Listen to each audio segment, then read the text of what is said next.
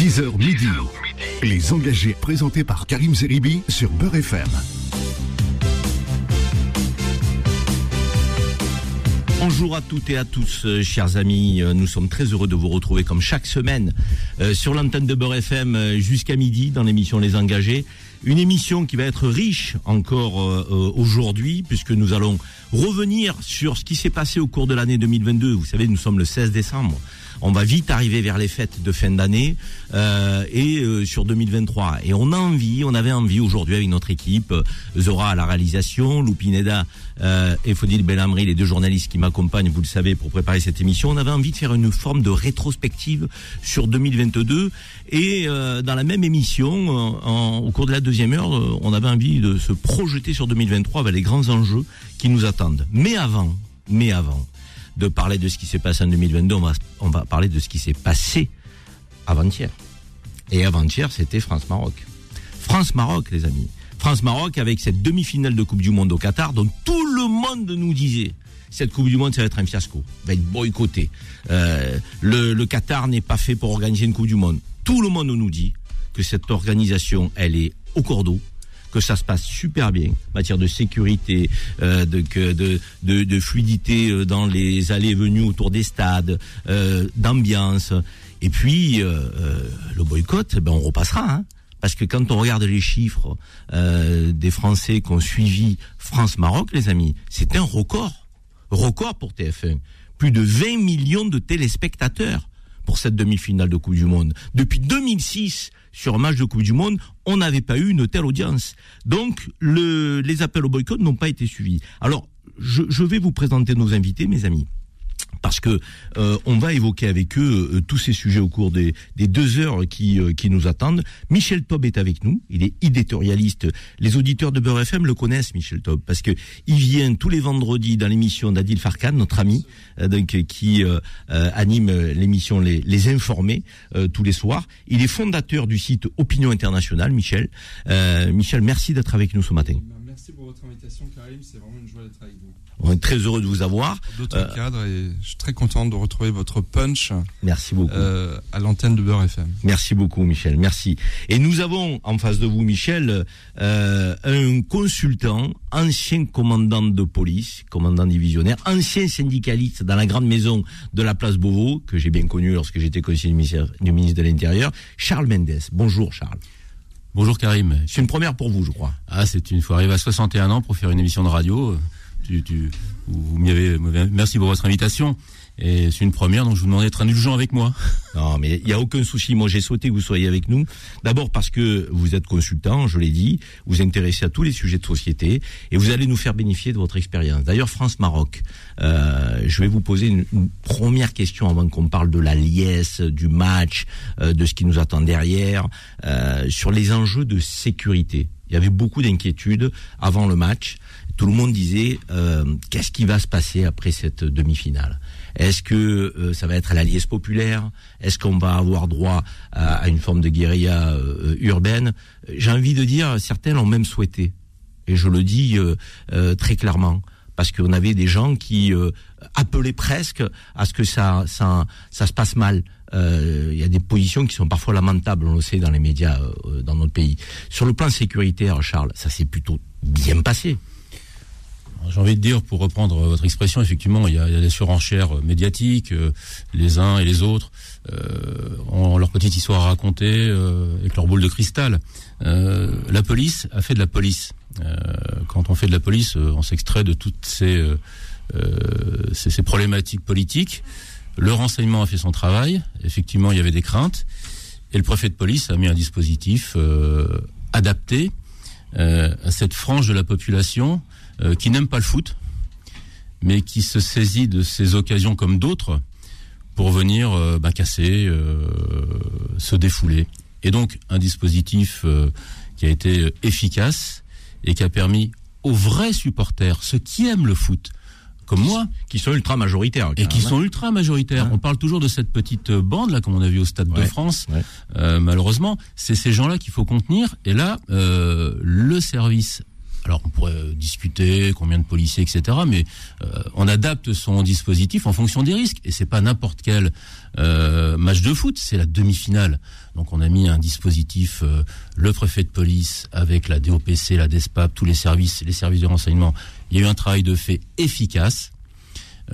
et ça a permis effectivement de permettre aux, aux, gens de, de, de, fêter de, euh, la victoire. Euh, il y a même de la fraternisation. On regrette malheureusement, on regrette malheureusement ce, ce gamin qui a été écrasé. Ah oui, ça ah c'est terrible. À Montpellier, c'est terrible. C'est une chose à retenir. On a une pensée pour la famille, condoléances à la famille. Effectivement, cet enfant qui s'est fait euh, euh, écrasé, hein, on va le dire. Hein, donc, écrasé. Euh, donc par, par un véhicule qui a été en fuite. Le véhicule a été retrouvé. Une enquête est en cours.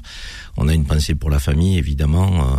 c'est dramatique. Un soir de fait, euh, perdre son enfant euh, de 14 ans, c'est c'est la pire des choses qui puisse arriver. Michel Taub, Michel, euh, le regard de l'éditorialiste sur sur cet après France Maroc, on va revenir sur le football, la victoire de l'équipe de France, mais les craintes qui qui existaient et finalement cette liesse populaire, on a vu des drapeaux français, marocains s'entremêler, on a vu des gens se tomber dans les bras les uns des autres, on a entendu des Marocains dire maintenant mon équipe, c'est l'équipe de France que je vais soutenir en finale. Certains nous prédisaient le pire. Finalement, je veux dire, on a des prophètes du malheur dans notre pays euh, de, qui, euh, comme le disait euh, Charles Mendes, ont la mauvaise boule de, mauvaise boule de cristal apparemment.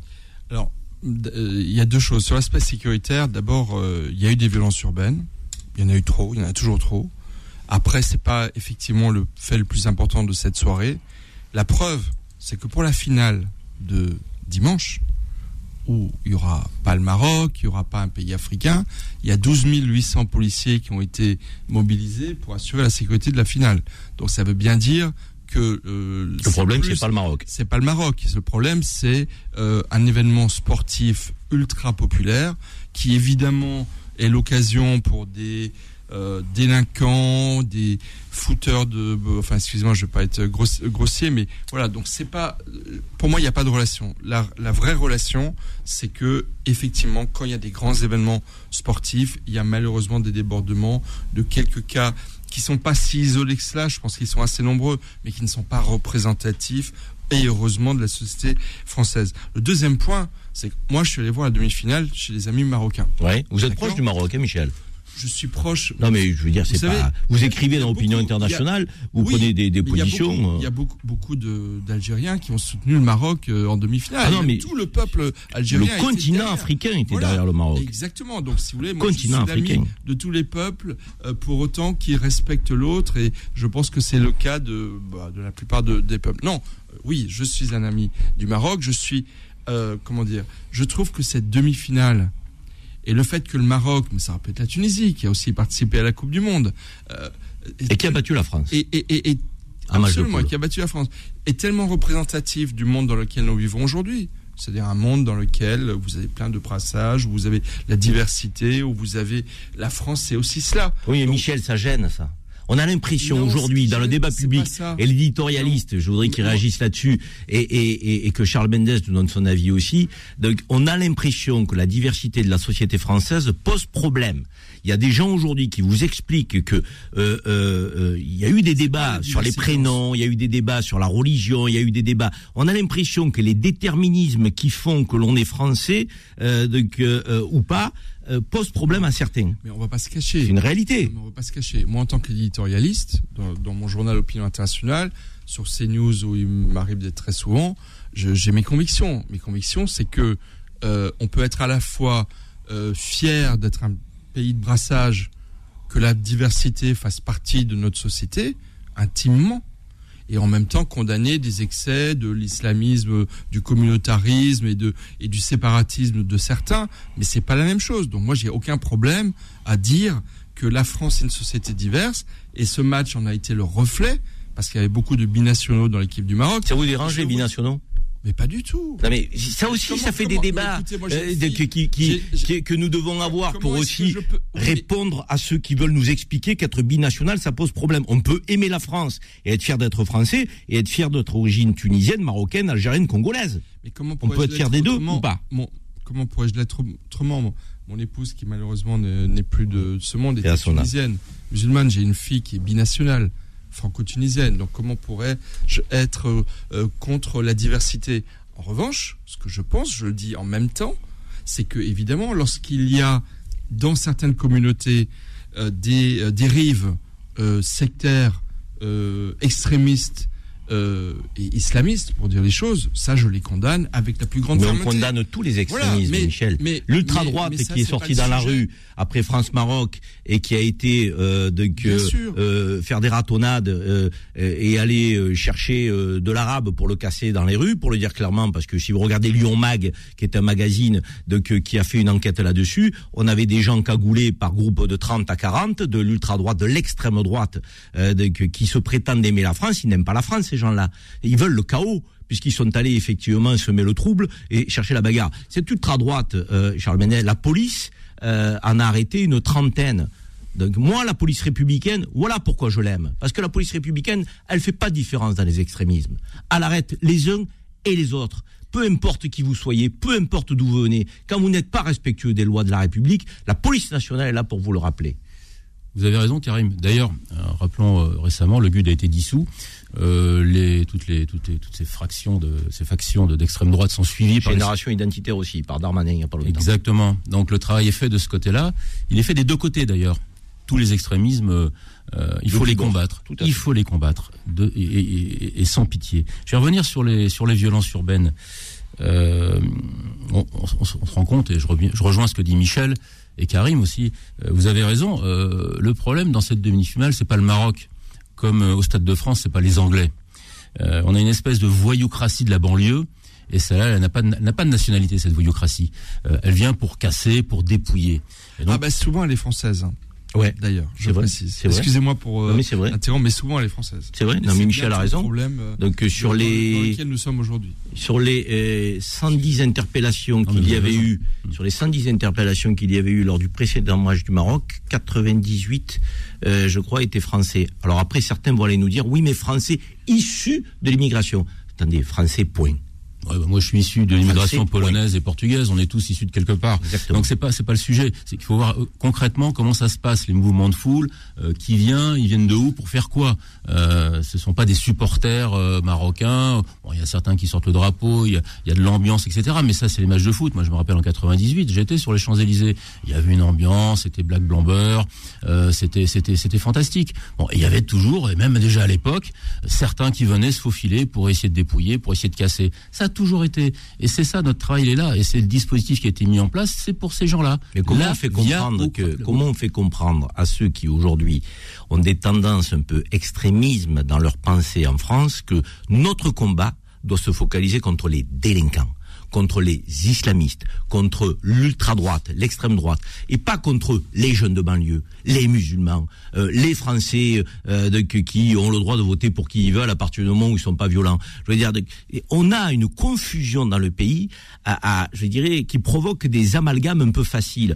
Michel, c'est un vrai débat ça qu'on doit avoir. Je veux dire, combattre les délinquants, évidemment. Vous pensez qu'en banlieue, les délinquants emmerdent que les franco-français de souche depuis 40 générations, les premiers qui sont embêtés par la délinquance en banlieue, c'est les habitants de banlieue. Ah, les premiers qui se font brûler leur voiture, c'est eux. C'est les habitants de, et, qui sont victimes de trafic de drogue, qui peuvent pas laisser leurs enfants les jouer en bas.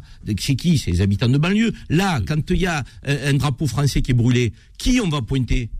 Les, les, les, supporters marocains, on va dire, vous avez les supporters, mais c'est pas les supporters marocains, c'est quelques euh, imbéciles, et je suis poli, parce que j'aimerais euh, en dire plus, qui brûlent un drapeau, qui soit français, qui soit même israélien d'ailleurs, on a vu des drapeaux israéliens brûlés. Mais quel est le rapport? Quel est le rapport? Vous pouvez critiquer une politique d'un gouvernement, à l'évidence. Vous pouvez vous sentir euh, sensible à la cause palestinienne, d'être pro-palestinien, mais respectez les drapeaux tous les Israéliens ne sont pas, je dirais, des, des, des, des gens euh, que, à mettre dans le même sac là aussi. Je veux dire, moi j'aime bien qu'on fasse preuve de discernement. Je trouve que le drame de notre vie politique aujourd'hui, vie sociétale aujourd'hui, avec euh, les débats que, que Michel évoquait sur les chaînes info et tout, quelle qu'elle soit d'ailleurs, on manque de discernement. Pourquoi on, manque, de discernement, Michel? De nuances. De nuances. Parce qu'en fait, si vous voulez, le, le, le combat, comme vous l'avez fort justement dit, et je salue euh, tout ce que vous venez de dire, euh, il est s'il y a un combat, en tout cas moi c'est celui que je mène dans mon journal, euh, c'est celui contre l'islamisme, qui lui est une, selon moi, une perversion de l'islam.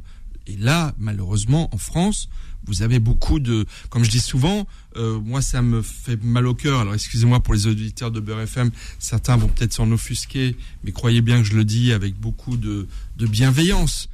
Mais moi ça me fait mal au cœur lorsque je vois des jeunes femmes françaises décider de porter le voile, alors qu'en Iran, vous avez les femmes Ah, iraniennes Michel, n'ouvrez pas ce débat-là, Michel. mais- mais- le débat qu'on doit porter, c'est le combat, c'est le combat pour la liberté, Michel. Non, non, non, non. C'est- la liberté. Une femme qui porte pour- le foulard de sa est- libre conscience, Michel, n'allez pas la juger. Mais ce que je veux dire, c'est que de toute façon, c'est pas le sujet du- de ce match. Ouais. Le sujet de ce match, euh, France-Maroc, c'est de reconnaître que en fait, il est le reflet.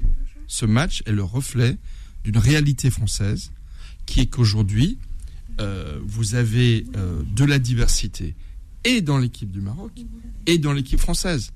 Et d'avoir un pays africain arrivé en demi-finale de la Coupe du Monde de foot, C'est fabuleux. c'est fabuleux. C'est le reflet aussi. il y a, euh, en fait, le football, plus que les autres sports, selon moi, j'adore le rugby, euh, j'adore le tennis de table, il y a d'autres sports que j'adore, mais le football, c'est plus que les autres sports le reflet de notre société. Avant qu'on parte, Et- et- avant qu'on parte en publicité, dites-nous un mot, euh, Michel, sur le parcours de cette équipe euh, marocaine. Fabuleux. extraordinaire.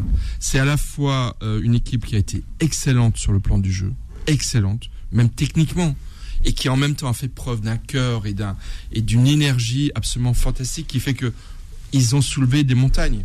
Et, et c'est vraiment voilà. Historique. Et puis, l'entraîneur, moi j'aimerais saluer l'entraîneur de l'équipe du Maroc qui est arrivé euh, Walid un Regragui. peu en pompier de service. Garçon qui vient qui du a- 91, de. Exactement, mais c'est- un Français. Et voilà. Il est aussi français. Je me rappelle, vous savez la coupe, la finale de la coupe euh, euh, d'Eu- euh, d'Europe, la, coupe d'Afrique de, des nations, Oui. il y a 3-4 ans. C'était la finale Sénégal-Algérie.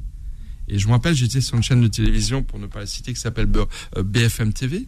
Euh, et on avait passé la soirée à expliquer, justement, que c'était quelque part une, une victoire aussi pour la France, parce que les joueurs, Beaucoup la moitié des joueurs des deux équipes étaient binationaux. C'est une donc, force. soyons Et fiers et- aussi de ce rayonnement de la France. C'est une force, il faut qu'on en fasse une force des deux côtés de la Méditerranée. Charles, un, un mot avant qu'on parte en pause sur le, le- le parcours de cette équipe du Maroc, parcours historique, on le rappelle.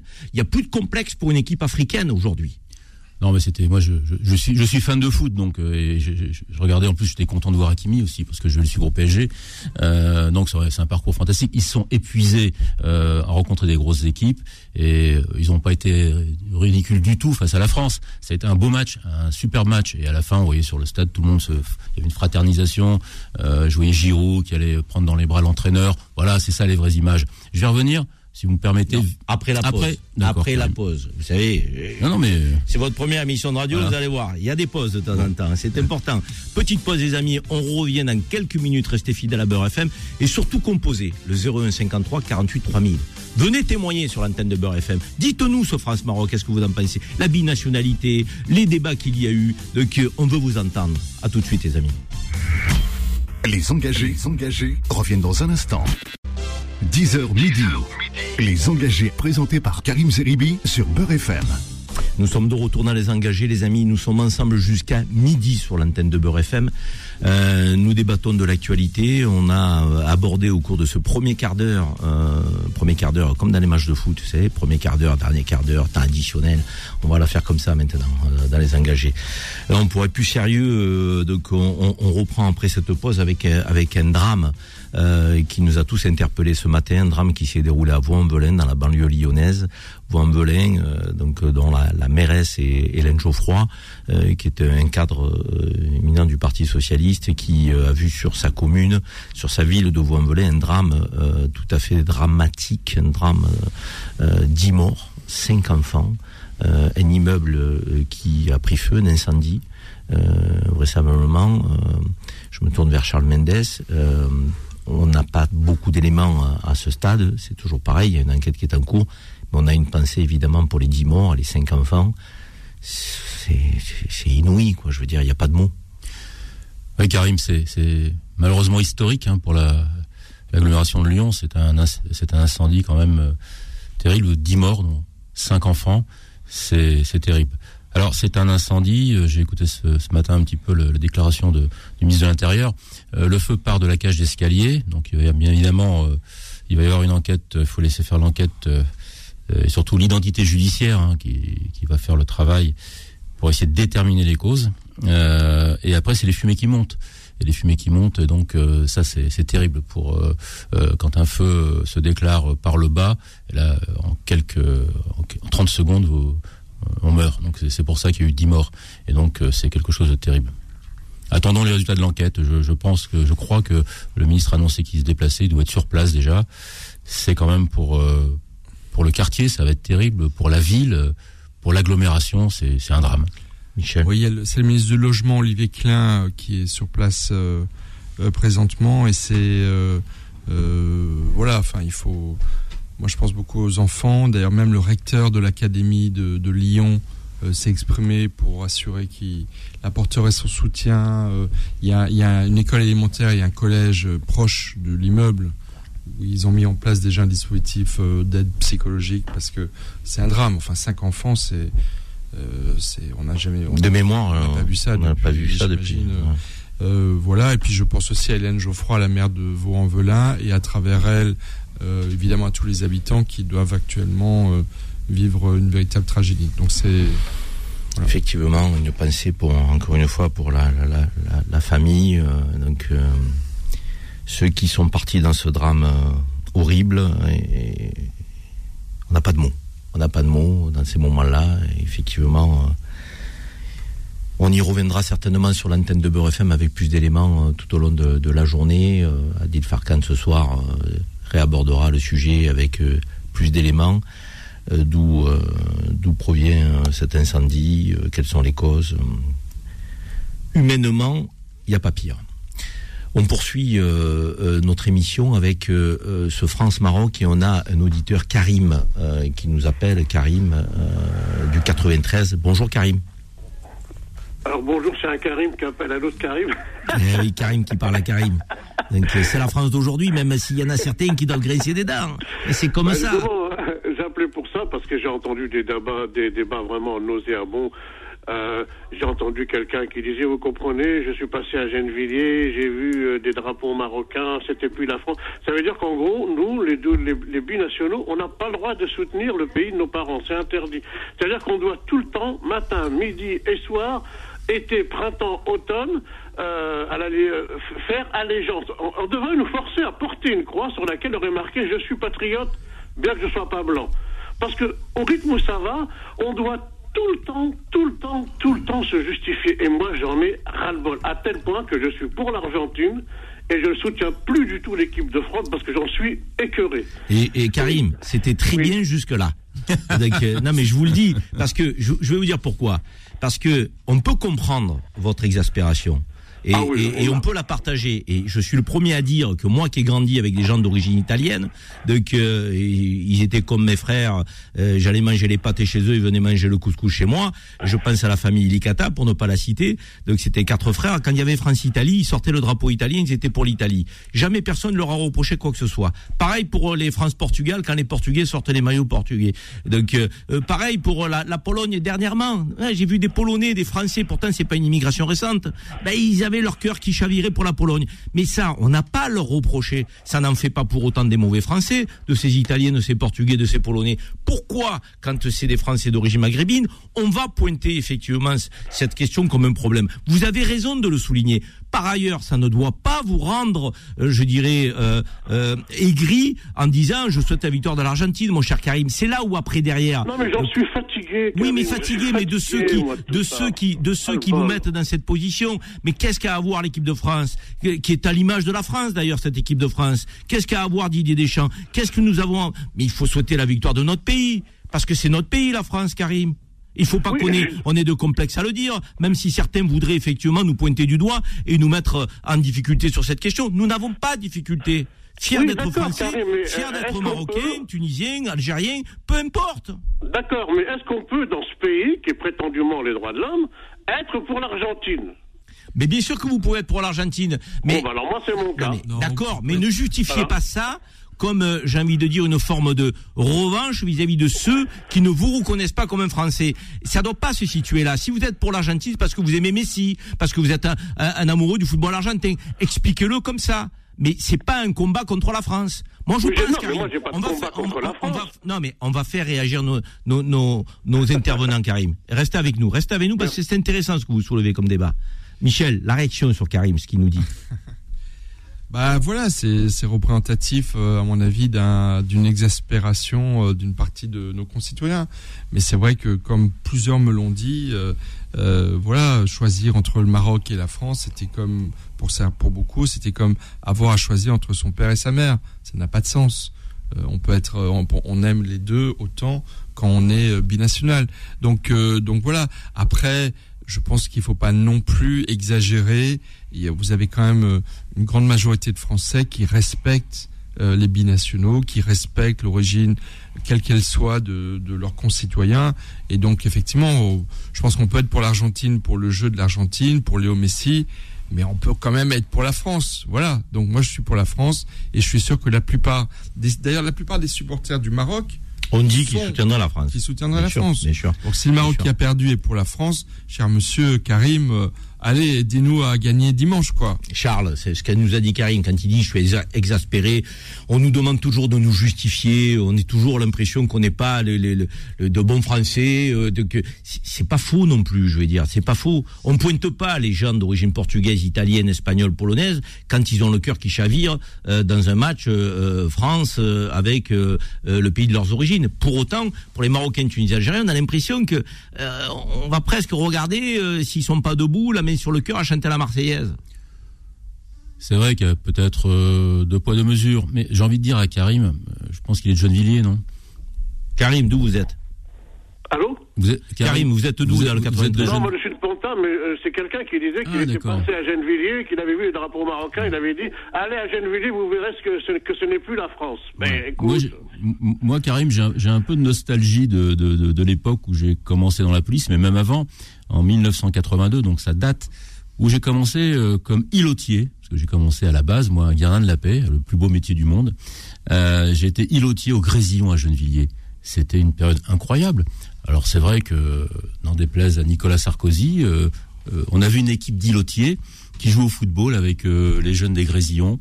Quand on patrouillait le soir, euh, on n'avait pas besoin de gilet pare-balles, de casque et, euh, et de matraque, de flashball. C'était la police de proximité avant C'était la police de proximité. On allait, alors, moi je connais un peu les Grésillons. Pour ceux qui connaissent, on allait. Maintenant, il y a beaucoup de de, de, de commerces qui euh, euh, qui ont euh, qui ont été détruits, euh, mais on allait voir les commerçants. On allait même des fois manger le soir. Euh, et c'était c'était une période quand même bénite. Alors on voit Et bien. sur le plan identitaire, par rapport à ce que nous dit Karim, parce que là, ne faites pas Charles, le- vous revenez sur votre votre conception policière. J'entends, donc c'est la déformation professionnelle. Mais là, Karim nous dit, on ne nous reconnaît pas comme des Français, parce que effectivement, on est fier de nos origines et on est fier d'être français. Pourquoi ça pose problème dans la société française, alors que, comme l'a dit Michel Tom tout à l'heure. Donc on peut vivre tout à fait remarquablement bien, de manière apaisée, épanouie, cette forme de double identité. Je pense qu'il faut pas avoir une vision complètement noire. Je crois qu'effectivement, il y a. Tout à l'heure, je voulais, juste avant la publicité, je voulais euh, rebondir sur les réseaux sociaux. Je vais revenir sur euh, mon ancienneté. Quand j'ai commencé dans la police, il n'y avait pas de réseaux sociaux. Les réseaux sociaux, alors on parlait par exemple, pour reprendre votre expression, l'abruti qui brûle un drapeau euh, et ça passe en boucle. Alors, il y a C'est vrai. une- et ça passe en boucle et ça rend dingue les gens. Et on a l'impression que ça devient une généralité. On n'avait pas ça avant. Euh, donc il faut tenir compte de ça. Il faut euh, l'effet loupe. euh, D'ailleurs, ce que vous dites, c'est très frappant parce que il y a une une vidéo qui euh, qui tourne en boucle, Michel. je sais pas avec- si vous l'avez vu, Avec la CAF, etc. Oui, oui. avec la carte vitale. Oui, la carte Ce- vitale, celui voilà. qui Oui, dit, mais nous on est Voilà. là pour la carte vitale. Alors c'est quoi c'est- abruti C'est trois abrutis. C'est trois abrutis. Le type, il doit avoir 18 ans, Mais elle est 19 ans. Il sait que c'est provocateur ce qu'il dit. C'est viral. Et là, tu as tous les gens d'extrême droite qui t'expliquent. Vous avez vu, vous avez vu pourquoi ils sont là pour la carte vitale? Non, mais il faut arrêter. Ouais, mais Donc, enfin, mais- celui qui a fait la vidéo, c'est aussi, euh, excusez-moi, mais Mais j'ai commencé Voilà. par lui, c'est un abruti. Mais est-ce qu'il faut qu'on tombe dans le piège de cet abruti C'est ce que fracturer la société évidemment française non. Mais c'est vrai Donc- que voilà. J'ai envie, j'ai envie de répondre à Karim, l'auditeur. Ne faites pas le jeu des extrêmes. Ça se passe quand même bien en France. euh, les gens sont heureux de vivre ensemble. Après, il il faut pas tomber dans les, dans les, dans les pièges tendus par les extrémistes, dans les pièges tendus par les manipulateurs sur les réseaux sociaux. Il faut, il faut être prudent. On n'est quand même pas dans une, dans une société où tout le monde se, se haït. C'est pas vrai. Bon, on a Mehdi de Toulouse qui nous appelle. Bonjour Mehdi. Voilà, Médine. Médine, Médine, comment ça va? Ça va et vous? Impeccable, fidèle euh, à Beurre FM, Ouais. merci. Toujours, toujours. L'équipe va bien, la santé, ça va? Ça va, Alhamdoulilah comme on dit chez nous. Alhamdoulilah, vive la troisième étoile pour nous. Hein, euh, exactement. Ouais, Ah oui, ouais, ouais, ouais, moi depuis beau, le ça. début, je le dis. Quand on dit, Je le dis depuis le début. Hein. on dit Alhamdoulilah et derrière on dit vive la troisième étoile pour nous. Ben, c'est pas incompatible. C'est tu veux dire sûr, qu'à c'est un moment donné. incompatible. Moi, je suis de, de la gé- génération 84, où j'ai connu le melting pot dans tous les quartiers. C'était euh, beurre blanc rouge, entre parenthèses, je peux me- m'exprimer comme ça. J'ai grandi avec toutes les religions, il n'y avait pas toutes ces querelles.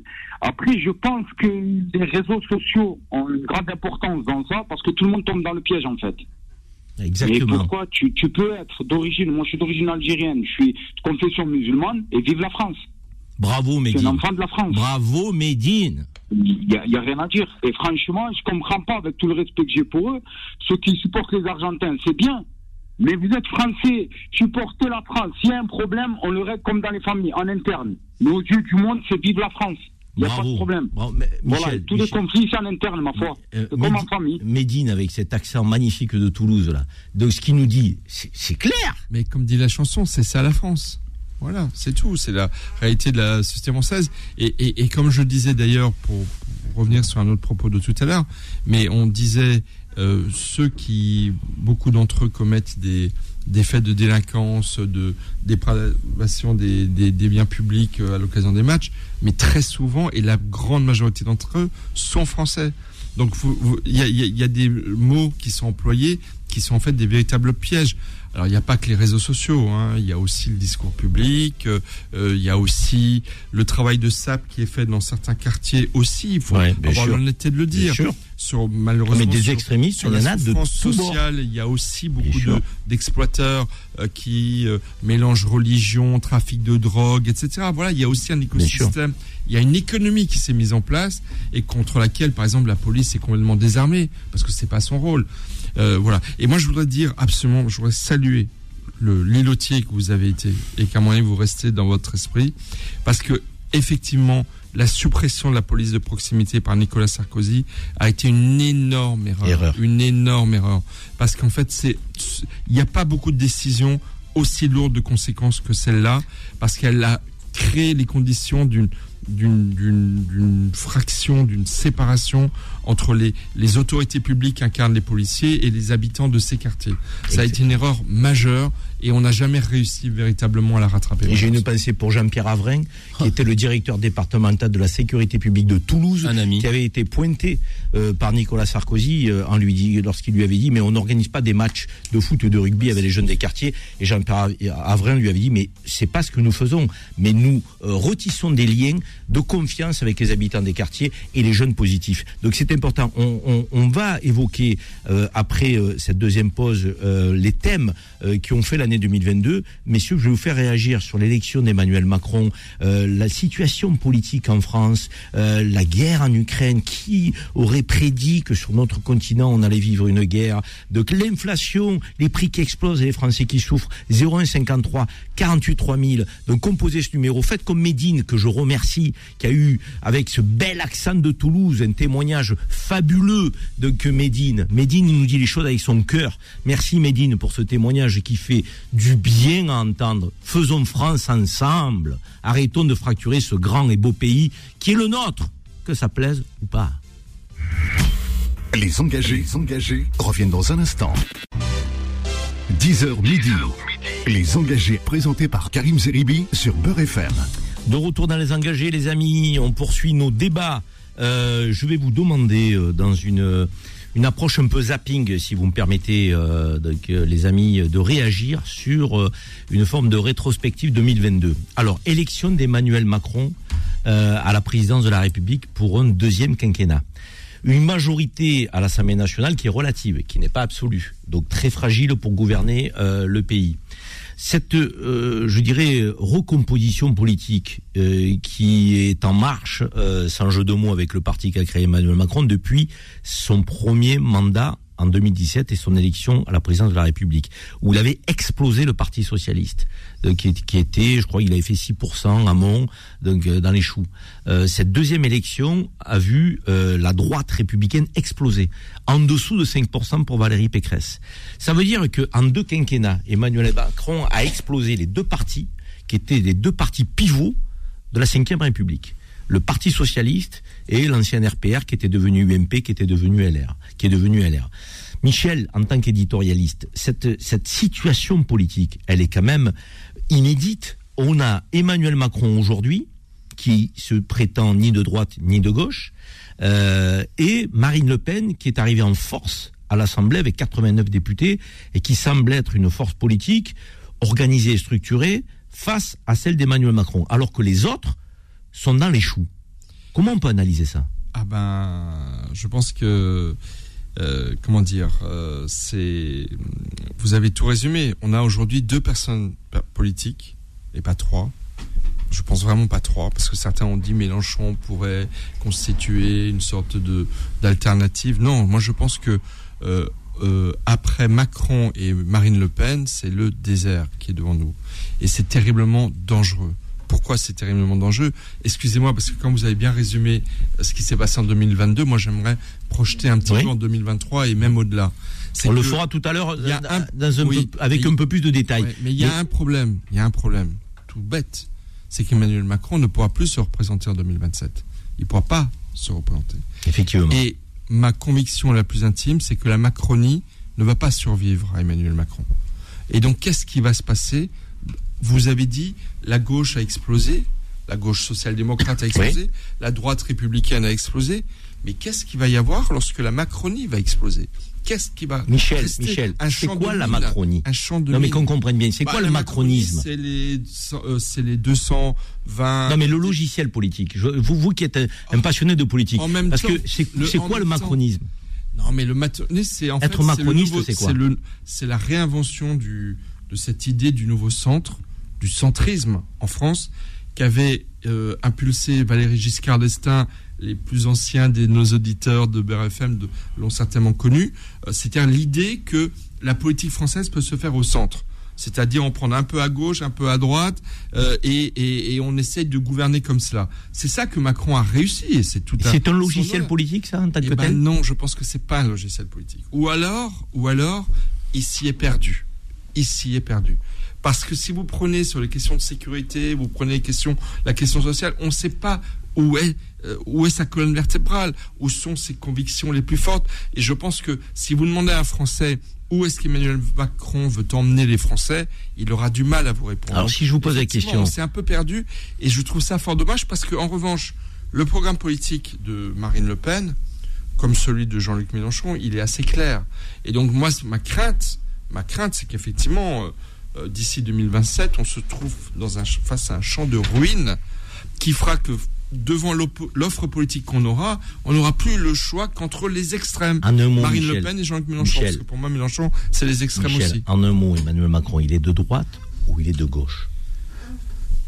Écoutez, il est, euh, il, est, convaincu qu'il est des deux. Non, mais lui, il est convaincu. vous, il est plutôt centre droit ou centre gauche Moi, je pense que c'est un profondément un centriste profondément centriste. Donc vous tranchez pas Je ne tranche pas et, je pense que si je vous dis qu'il est de droite, il y a des mesures qu'il a prises qui sont plutôt franchement de gauche. Et si je vous dis qu'il est de gauche, il a bon. Donc, non, c'est un centriste. Pour moi, c'est un centriste. Charles. Charles Mendes. Euh, je sais que bon, vous n'êtes pas éditorialiste politique, vous êtes consultant plutôt euh, sur les questions de sécurité, mais vous êtes quand même un citoyen éclairé, euh, intéressé par ce qui se passe dans la vie politique dans le pays. comment vous analysez cette situation politique aujourd'hui qui fait que le Parti socialiste a implosé complètement en 2017 et que LR, avec Valérie Pécresse, qui est une femme respectable, hein, pour autant, qui préside la première région d'Europe, euh, a explosé en vol avec moins de 5% au présidentiel. Macron a, complètement euh, dynamité euh, la bipolarisation politique. Et on peut le regretter, parce que moi je vais parler de l'ancien monde, hein. j'ai 61 ans, j'ai bien connu le Parti Socialiste, du temps de sa splendeur. D'ailleurs on avait soutenu à l'époque, quand je m'occupais de syndicalisme, Lionel Jospin, tout simplement pas par idéologie, mais sur par exemple, on en parlait tout à l'heure, euh, sur euh, la mise en place des, policiers sur le terrain, la police de proximité. Euh, Lionel Jospin avec les assises euh, avait, avait relancé ça. Non, moi je le déplore parce que moi je suis pour une droite républicaine, je suis pour une gauche républicaine. Euh, et malheureusement, euh, comme vous l'avez dit, Karim, euh, les deux partis ont explosé. Vous êtes inquiet comme Michel Taube par Ah, rapport bon, à très 2027 inquiet, très inquiet, très inquiet parce que effectivement, comme dit Michel, après Macron va pas se représenter. Il reste quoi? Il reste aujourd'hui euh, Macron, Le Pen. C'est quoi l'après Macron? L'après Macron pour vous, c'est quoi Ah, moi, je, je- je- j'ai une, euh, j'ai pas de boule de cristal, mais euh, j'ai bien. Édouard Philippe, vous y croyez Edouard Philippe, euh, je suis, je suis sceptique. Vous êtes pas Moi, emballé, hein je pense, je pense que, je pense que Marine Le Pen peut gagner les élections parce que. moi, je me rappelle, on allait euh, quand on faisait, quand il faisait le, le Front National faisait 15% ou 10%, tout le monde, tout le monde était dans la rue. Aujourd'hui, elle est, elle est aux portes du pouvoir et peut-être avec une alliance avec un, un parti de droite. euh, euh, et, et moi, je, je le vois très bien, mais bon, moi, je fais la politique fiction. Je ne suis pas un poli, je suis pas, je suis pas un homme politique. Enfin, je suis pas de politique. Je, enfin, je, mais je vois très bien Ciotti passer un accord, par exemple, euh, avec Marine Le Pen et, et avoir une majorité.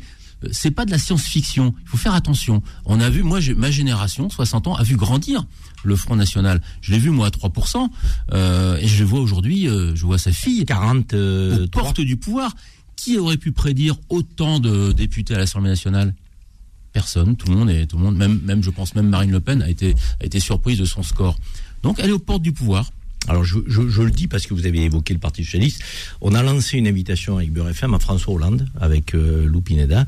Euh, donc, euh, puisque Lou s'occupe effectivement de prendre les contacts avec nos invités, on a lancé une invitation à François Hollande en lui disant, Monsieur le Président, venez nous parler de la gauche, donc d'aujourd'hui et du Parti socialiste, de ce qu'il est devenu. Et il est toujours intéressant d'avoir l'avis de celui qui a été le leader du Parti socialiste. D'ailleurs, Michel, je ne sais pas si vous avez vu euh, le sondage IFOP des personnalités préférées des Français. Vous avez vu le, le- le podium? Non. Premier. Édouard Philippe. Ouais. Deuxième, François Hollande. Ouais. Troisième, Rachida Dati. Oui. Ouais, mais ça prouve bien. Et ça veut dire quoi ça? Mais Karim, ça veut rien dire du. Non, mais ça veut, ça veut strictement rien dire. Moi, je suis parmi ceux qui critiquent le plus euh, les instituts de sondage, qui se sont très très souvent trompés dans les prévisions euh, électorales. Je salue toujours, quand je peux le faire, permettez-moi de le faire, le, le quotidien Ouest France, qui dans les quatre derniers mois Super de l'élection quotidien. présidentielle a refusé de parler des sondages parce qu'il disait c'est absolument intoxiquer n'importe les quoi. esprits et autres. Franchement, le- le- non, non, franchement. Édouard Philippe, François Hollande, c'est toujours pareil, c'est comme Jacques Chirac, il était Bon, en aimé tout cas, de nous, tous les Français. on- on a envie de le recevoir vie, sur Beurre FM. Et quand il était, quand il était euh, au pouvoir, euh, il- les Français ne l'aimaient pas. Donc, franchement, bon, après, François Hollande, il va pouvoir vous expliquer, à mon avis, pourquoi on en est arrivé là. euh, Michel, vous entendez la petite musique Mais oui, ah, la douce musique. C'est quoi cette musique. Vous la connaissez? Quand les joueurs de l'Olympique de Marseille rentrent au stade Vélodrome. C'est Jump, on Ah. l'entend. Petite pause les amis, on revient très vite avec le conseil citoyen et Hervé Serroussi, notre avocat marseillais qui va nous parler des drapeaux, puisque euh, un élu euh, euh, zémourien euh, nous a dit qu'il voulait interdire les drapeaux. On va demander si juridiquement c'est possible à notre avocat euh, marseillais Hervé Serroussi. À tout de suite. Les engagés, les engagés reviennent dans un instant. 10h midi. Les engagés présentés par Karim Zeribi sur Beurre FM. Les amis, nous sommes de retour avec une question. Êtes-vous favorable ou pas à l'interdiction des drapeaux et des maillots euh, pour euh, fêter euh, ben, les victoires des équipes ou pays adverses Donc lors des moments de liesse, comme cela a été le cas lors de France-Maroc, on a vu beaucoup de drapeaux marocains, mais pas seulement, hein, et de maillots de l'équipe nationale du Maroc. Et il y a un sénateur, Reconquête, hein, c'est le parti de, Zemmour, qui a demandé à la préfète des Bouches-du-Rhône d'interdire la présence de maillots et drapeaux marocains. C'est très farfelu comme, comme demande, mais euh, d'abord, euh, je me tourne vers l'ancien policier. Est-ce que ça pose problème des drapeaux ou des maillots qui ne sont, seraient pas bleu, blanc, rouge Ouais, sur la voie Karim. publique Karim, c'est hallucinant cette demande. On commence à demander à supprimer les drapeaux. Demain, on va, on va interdire de sortir le soir. Bon, je parle pas du Covid, mais non, mais ça, c'est de la dictature. Enfin, c'est absolument pas. Enfin, je sais même pas quoi dire à ce genre de demande. C'est- Michel Non, mais c'est ridicule. On est dans un pays pluraliste euh, où on a le droit, euh, voilà, de. Moi, je suis pour euh, l'interdiction et la répression des, des, faits de délinquance, de criminalité, de manque de respect. Mais voilà, afficher un drapeau, on a encore encore le droit. Donc non, c'est absolument, c'est de la pure démagogie politicienne. Maître Serroussi, bonjour. Bonjour. Merci d'être avec nous comme chaque semaine, maître. vous avez un entendu cette, cette, cette entame, cette introduction sur euh, la demande d'un sénateur Reconquête, euh, dont je citerai pas le nom. J'ai pas envie de le citer. Je vous dis franchement, je, trouve que c'est pas besoin de faire de la publicité. C'est tellement nul ce qu'il demande. Donc en tout cas, il, demande de, de, de, supprimer les drapeaux euh, et les maillots des équipes adverses lors des, des, célébrations, comme ça a été le cas après le match France-Maroc. Juridiquement, ça tient la route ou c'est complètement farfelu? Alors, c'est totalement farfelu, Karim. Alors, ce qu'il faut savoir, c'est que d'abord, il se fonde sur un article de loi, notamment l'article 332 du Code du sport, qui n'a absolument rien à voir avec cette problématique-là. L'article L332 du Code du sport prévoit la possibilité pour un préfet, pour le ministre de l'Intérieur, d'interdire un déplacement pour des supporters si ces supporters vont causer, a priori, un trouble à l'ordre public. Je ne vois pas en quoi porter un maillot d'une équipe différente que celle de l'équipe de France est un trouble à l'ordre public, à un moment donné, je pense qu'il faut arrêter les dérives, il faut arrêter d'aller rechercher des problématiques là où elles n'existent pas, porter le drapeau du Maroc, de l'Algérie, ou peu importe, c'est-à-dire le drapeau qu'on porte, c'est du supporterisme, ça n'a rien à voir avec un trouble d'ordre public. Pour moi, clairement, ce sera retoqué. L'obligation euh, du drapeau national et du drapeau européen, me semble-t-il, euh, c'est sur les, les, frontons de nos institutions républicaines, maître. C'est les collectivités locales, par exemple, les collectivités territoriales. Alors tout à fait. Alors il y a l'obligation effectivement euh, de d'y apposer le drapeau français et le drapeau européen. Vous avez totalement raison, mais vous savez, il y a quand même des antécédents relativement à ça. Je ne sais pas si vous l'avez euh, remarqué, notamment à Béziers, il y a une charte de bonne conduite qui doit être signée notamment pour les mariés, où euh, il est interdit, notamment à Béziers, de venir avec un drapeau étranger. Euh, le Sénat, il y a quelque temps, veut adopter notamment un amendement sur la loi de séparation qui prévoit aussi l'interdiction future d'apporter un drapeau étranger dans une mairie française au moment de la célébration d'un mariage. Mais on est dans totalement quelque chose qui n'a strictement rien à voir avec ce que va mettre en avant ce, sénateur. Non, mais vous, vous, vous, parlez justement de la mesure du, maire de Béziers, Robert Ménard. Donc, euh, euh, ça veut dire que dans une salle euh, de mariage d'une collectivité ou devant, je dirais, la, la collectivité en question, sortir des drapeaux qui ne seraient pas des drapeaux français peuvent être euh, interdits.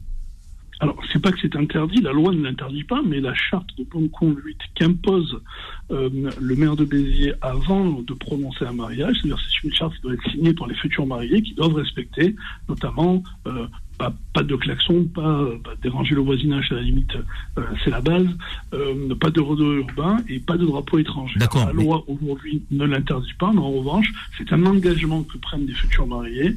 Euh, si cet engagement n'est pas tenu par eux, le maire peut reporter le mariage et ne pas le prononcer du coup. Ça veut dire que sans tapage aucun, sans problématique sur la voie publique, je porte simplement un drapeau euh, portugais euh, lors d'un mariage de ma nièce qui est portugaise, donc on peut euh, reporter le mariage sans qu'il y ait aucun trouble. Tout à fait, sans qu'il y ait un trouble public. Et là, pour moi, c'est totalement une dérive, Karim, hein, parce que la loi est claire, la mesure dont parle le sénateur, vous ne l'avez pas cité, mais en l'occurrence, cette mesure, c'est une mesure qui a vocation à interdire un déplacement de supporters qui seront susceptibles de trouver le public. Et ça, on le voit régulièrement, avec des supporters marseillais qui montent à Paris qui sont interdits, de Saint-Etienne, c'est-à-dire, on le voit régulièrement, mais ça n'a jamais été vu par rapport à un port de drapeau. C'est-à-dire, le port d'un drapeau en lui-même n'est pas une cause de trouble à l'ordre public. C'est-à-dire, à un moment donné, on est dans un délire total et on est dans quelque chose que moi, je n'aime pas voir en France. En France, on peut exprimer ses opinions, on peut exprimer euh, euh, ses tendances, on peut exprimer ses origines. Euh, exprimer ses origines ou exprimer un soutien à un pays différent qui est le nôtre, à savoir la France, n'est pas un trouble en public. -dire, on est dans une dérive totalitaire qui est pour le moins très dangereuse. Est-ce qu'on peut dire que cette atteinte, pour terminer, maître, est une atteinte à la liberté d'expression? C'est évident. La liberté d'expression, vous savez, c'est un droit qui est, consacré par, par la Constitution. Donc, bien évidemment, euh, que d'interdire un Portugais de soutenir son équipe, non pas de, de par le port d'un drapeau ou d'un maillot. C'est-à-dire aujourd'hui, si on devait interdire à tous les minots euh, dans nos rues de porter le maillot de Cristiano Ronaldo parce que c'était le maillot fétiche euh, des jeunes garçons ou celui de Messi euh, qui supportent l'Argentine, j'allais dire, mais on, on, arrive dans une France qui ne ressemblerait plus à rien. Et en tout cas, c'est pas la France qu'on aime, et c'est pas la France qu'on a envie de voir évoluer. Je pense que cette proposition a vocation purement et simplement pour moi, Karim, à faire le buzz. Ce qu'il faudrait interdire en revanche, c'est effectivement les trois publics. Vous l'avez vu à Montpellier, à la suite de ce match-là, malheureusement, il y a eu un décès. Ça, c'est des rodéos urbains qui sont dangereux. Et c'est à ça, à mon avis, que les sénateurs doivent s'attacher. Pas d'aller fêter, j'allais dire, euh, euh, et consacrer un pays dont on a une acquaintance particulière, que ce soit le Maroc ou un autre. Mais euh, j'ai quand même tendance à dire qu'on remarque quand même ce type de débat bien plus souvent lorsque c'est des équipes type maghrébine, Maroc qui jouent, que lorsque c'est l'Argentine ou le Brésil, Karim. Malheureusement, il y a quand même une tendance régulière à stigmatiser un certain type de population et c'est ce qui me gêne. Vous savez pourquoi on aime Hervé Serroussi euh, sur BFM Parce qu'il s'appelle Hervé Serroussi, mais il fait preuve d'une objectivité qui est impressionnante. Il arrive à faire preuve de nuance et de discernement et à pointer le deux poids deux mesures et l'approche à géométrie variable de, qui, qui existe dans les indignations des uns et des autres. Il est juste. Je, moi, si j'avais un avocat à prendre, bon, c'est, c'est, je prendrais Hervé Serroussi. Je vous le dis tranquillement. Merci, maître. Merci, maître. rassurez-nous, euh, vous ne prenez pas que des Marseillais comme clients. J'ai tendance quand même à faire un peu de communautarisme marseillais, je le reconnais. Donc, euh, mais bon, moi c'est avec Marseille, on se définit comme un peuple. sur le territoire, mais c'est vrai qu'on est quand même très communautaire à Marseille. Vous le savez, on aime, on aime notre ville. Oui, mais vous savez, euh, vous, savez, vous, avez des non-marseillais qui préfèrent Marseille au PSG. Hein. Moi, je suis parisien. Enfin, je suis alsacien. Excusez-moi, je suis alsacien. Et j'adore Marseille. Je trouve que c'est un. Bah, Marseille, vous savez, Marseille Saint-Étienne, Lens, ça, c'est des vrais clubs en fait. Ça, c'est très générationnel, ça. Hein. Vous savez, les gens, à partir de Lens aujourd'hui, adorent Marseille parce que ça, nous rappelle le Grand Marseille. Mais le, Grand Marseille de l'époque va peut-être redevenir bientôt, euh, bientôt, bientôt une grande équipe et, l'équipe qu'elle était il y a quelques années et qui nous a fait envie. Hervé c'est aussi euh, euh, votre pronostic pour dimanche. Je sais que vous êtes un passionné de football France-Argentine. Écoutez, j'aimerais voir l'équipe de France gagner. Mais euh, je trouve que l'Argentine est quand même relativement impressionnante sur les derniers matchs, notamment Messi. Alors d'un côté, le, mon cœur est français, j'aimerais voir euh, Didier Deschamps soulever son deuxième trophée en tant que sélectionneur. Mais j'ai bien peur, j'ai bien peur qu'on ait une mauvaise surprise pour peut-être la dernière Coupe du Monde de Messi. Donc voilà, vous avez compris mon pronostic que je donne en filigrane. Merci maître. À la semaine prochaine. Merci beaucoup, merci beaucoup. Oui Michel. Ah ben moi aussi j'ai un pronostic. Hein. Alors c'est quoi? Messi 1, Mbappé 2. c'est pas mal ça. Les deux Parisiens qui s'affrontent. Nous avons une rubrique euh, cette semaine euh, que nous, on n'avait jamais euh, mis en œuvre, mais qu'on avait préparé un peu dans les cartons parce qu'on se disait il va falloir qu'on la fasse vivre cette rubrique. Elle nous tient à cœur. C'est la rubrique Maghreb Actu. Maghreb Actu, le fait marquant. Alors Maghreb Actu, c'est une rubrique qui est très courte, euh, qui est une rubrique composée de brèves, et c'est Faudil Belhamri. Bonjour Faudil, ça va? Bonjour Karim, ça va super bien. Un petit moment qu'on n'avait pas entendu ta voix. Eh ben, je suis de retour aujourd'hui. Ça fait plaisir en tout cas. Alors dans ce Maghreb Actu, qu'est-ce que tu nous as concocté comme brève concernant euh, les pays du Maghreb, Maroc, euh, Algérie, Tunisie? Eh ben l'actualité est riche au Maghreb, mon cher Karim. Après des mois de froid entre la France et le Maroc, la ministre française des Affaires étrangères est à Rabat au Maroc depuis hier pour une visite de deux jours. L'objectif est de préparer la visite du président Emmanuel Macron au Royaume en janvier prochain. Au cours de cette visite, plusieurs dossiers seront abordés dans l'épineuse question des visas. Pour rappel, Paris a, décidé de durcir les conditions de visa pour le Maroc, l'Algérie et la Tunisie il y a deux ans, car il refusait de délivrer les laissés-passer consulaires pour récupérer leurs ressortissants en situation irrégulière sur le territoire français. Est-ce qu'on a une date? Pour la visite du président ou pas encore Normalement, ça doit se faire au mois de janvier. Pour l'instant, on n'a pas encore une date précise. Donc le président Macron partira au Maroc au mois de janvier et Elisabeth Borne est partie un peu en éclaireur. Exactement. Non, c'est pas Elisabeth Borne, c'est euh, Catherine Colonna. Catherine Colonna, la ministre des Affaires étrangères. Merci. Et du côté de la Tunisie, les Tunisiens seront invités demain à se présenter aux urnes pour élire leur nouveau représentant. Plus de 1000 candidats sont en lice pour ce scrutin que la plupart des partis politiques ont appelé à boycotter. Ils estiment que leur rôle est fortement réduit depuis la réforme de la Constitution voulue par le président Kaïs Saïd après son coup de force en juillet dernier. En revanche, le nouveau Parlement sera composé de 161 députés, mon cher Karim. Élection législative, on précise. Exactement. Donc euh, les Tunisiens élisent leurs députés après avoir fait une modification de la Constitution. Effectivement, mon cher Karim. Ça bouge en Tunisie. Ça Ah, bouge ça en Tunisie. bouge. Le climat est un peu tendu, Michel. On y reviendra tout à l'heure, parce que avec euh, votre regard sur la géopolitique, j'ai envie que vous me disiez un peu l'état du Maghreb selon vous. Et enfin, en Algérie, mon cher Karim, les autorités algériennes ont décidé de réouvrir le Sahara 14 ans après aux, auto- euh, touristes étrangers avec l'ouverture de la compagnie aérienne Air Algérie d'une nouvelle ligne directe entre Janet et Paris, dont le, le vol inaugural sera lancé demain. Une décision qui va permettre aux touristes et aux amateurs du voyage d'explorer une autre facette de l'Algérie et de découvrir le Sahara algérien, mon cher Karim. Et le Sahara algérien, dont on dit, en tout cas les spécialistes le disent, qui est le plus beau Sahara du monde. C'est le patron de voyageurs du monde qui le dit. Lorsque le Sahara algérien était ouvert, le taux de demande affluait et tout un chacun dit, le Sahara algérien, c'est le plus beau du monde. Et puis toujours en Algérie, selon le quotidien arabophone Al-Khabar, le gouvernement a décidé de baptiser le nouveau stade de Baraki du nom du défunt président sud-africain Nelson Mandela, qui entretenait des liens très particuliers avec l'Algérie, rappelant que Mandela avait choisi les terres algériennes comme lieu de sa première visite dans un pays étranger quand il a quitté la prison en 1990. Pour rappel, plus d'un an a été proposé pour ce nouveau stade, comme le stade de l'équipe nationale du Front de Libération Nationale, FLN, ou encore le stade Hassan Lalmas. L'inauguration officielle de l'enceinte sportive devra se faire dans les prochains jours par les mains du président de la République, Abdelmajid Tebboune. Toujours une actualité sur le foot avec l'Algérie. Exactement. Le ministre de la Jeunesse et des Sports, Abdarzak Sebzeg, a annoncé à Alger que le dossier de candidature de l'Algérie pour abriter la Coupe d'Afrique des Nations 2025 retiré à la Guinée sera déposé avant cet après-midi. Le dossier de l'Algérie regroupe six stades, dont celui de Baraki, Mustafa Chaker, Douira, Annaba et le stade d'Oran. Le stade olympique du 5 juillet et celui de Tizi Ouzou seront des stades de substitution en cas de besoin. 32 stades d'entraînement seront proposés. Chaque nation aura son propre centre d'entraînement et son hôtel, mon cher Karim. C'est terminé pour les brèves de Marguerite C'est tout pour moi À la semaine prochaine À la semaine prochaine. Merci Faudil. Merci beaucoup. J'adore Faudil parce qu'il il- il nous donne les noms des stades et autres avec l'accent, l'accent de l'Algérie. Donc moi je sais pas le faire. Moi c'est avec l'accent de Marseille quand je, je prononce ces, ces termes et, et- ces mots.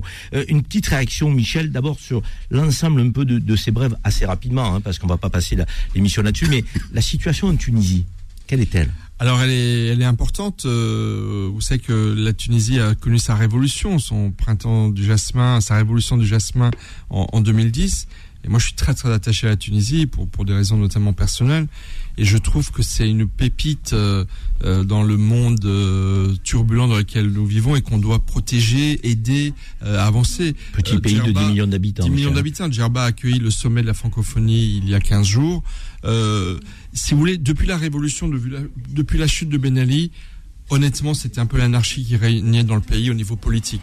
Et c'est vrai qu'il y a un homme qui est arrivé, le président de la République, qui est très critiqué, qui a commis des excès, c'est certain, mais qui a décidé, et il a réussi, puisqu'il a fait passer un référendum, à changer la Constitution pour que le pouvoir soit moins à l'Assemblée nationale que au niveau de l'exécutif, ce qui est un peu comme on fait en France.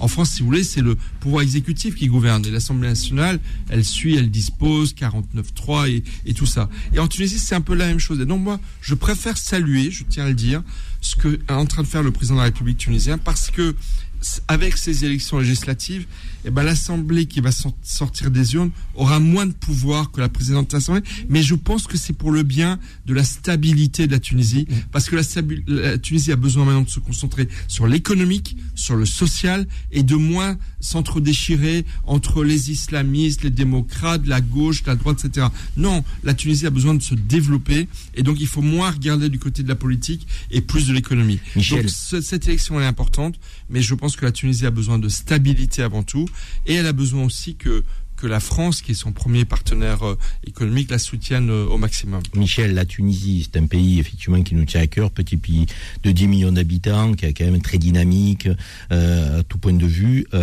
Phosphate, agriculture, tourisme, c'est des, quand même le triptyque, j'allais dire un peu économique de, de la Tunisie. Cette, cette frontière libyenne, elle pose encore problème à la Tunisie, Michel? Bah oui, tant qu'il y aura de l'anarchie euh, en Libye, tant que vous aurez euh, des trafiquants euh, d'êtres humains et de migrants, tant que vous aurez des, querelles, plus que des querelles, une guerre entre différentes forces militaires, oui, il y a un danger.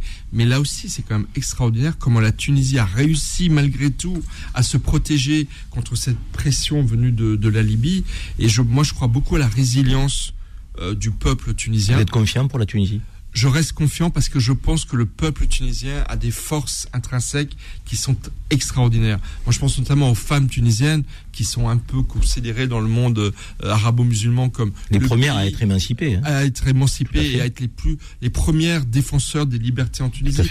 Donc moi j'ai confiance dans le peuple tunisien, mais ceci dit, je pense qu'il a besoin de stabilité. Et ce qu'a fait le président de la République, encore une fois avec beaucoup d'excès, mais au moins il a réussi à, à remettre un peu de stabilité dans les institutions, et c'est une très bonne chose. Donc moi je reste confiant, mais il faut soutenir les Tunisiens, comme il faut soutenir aujourd'hui euh, les femmes iraniennes qui se soulèvent contre Tout le régime des mollahs. Il y a comme ça, vous voyez, des, pays dans les différentes régions du monde où il faut vraiment euh, les soutenir pour pouvoir avancer. Michel, euh, donc on, on aime le peuple tunisien, on le soutient, on espère effectivement qu'il ira vers la stabilité et la prospérité et qu'il euh, noue des relations encore et toujours plus fortes avec son autre voisin, l'Algérie, euh, dont je voulais que tu nous dises aussi un mot. Donc l'Algérie, euh, avec euh, cette crise énergétique mondiale, donc se repositionne dans le jeu donc, de la géopolitique parce que l'Algérie, on le sait, a du gaz et du pétrole, a été courtisée par l'Italie qui a envoyé donc son premier ministre. Le président Macron a fait une visite d'État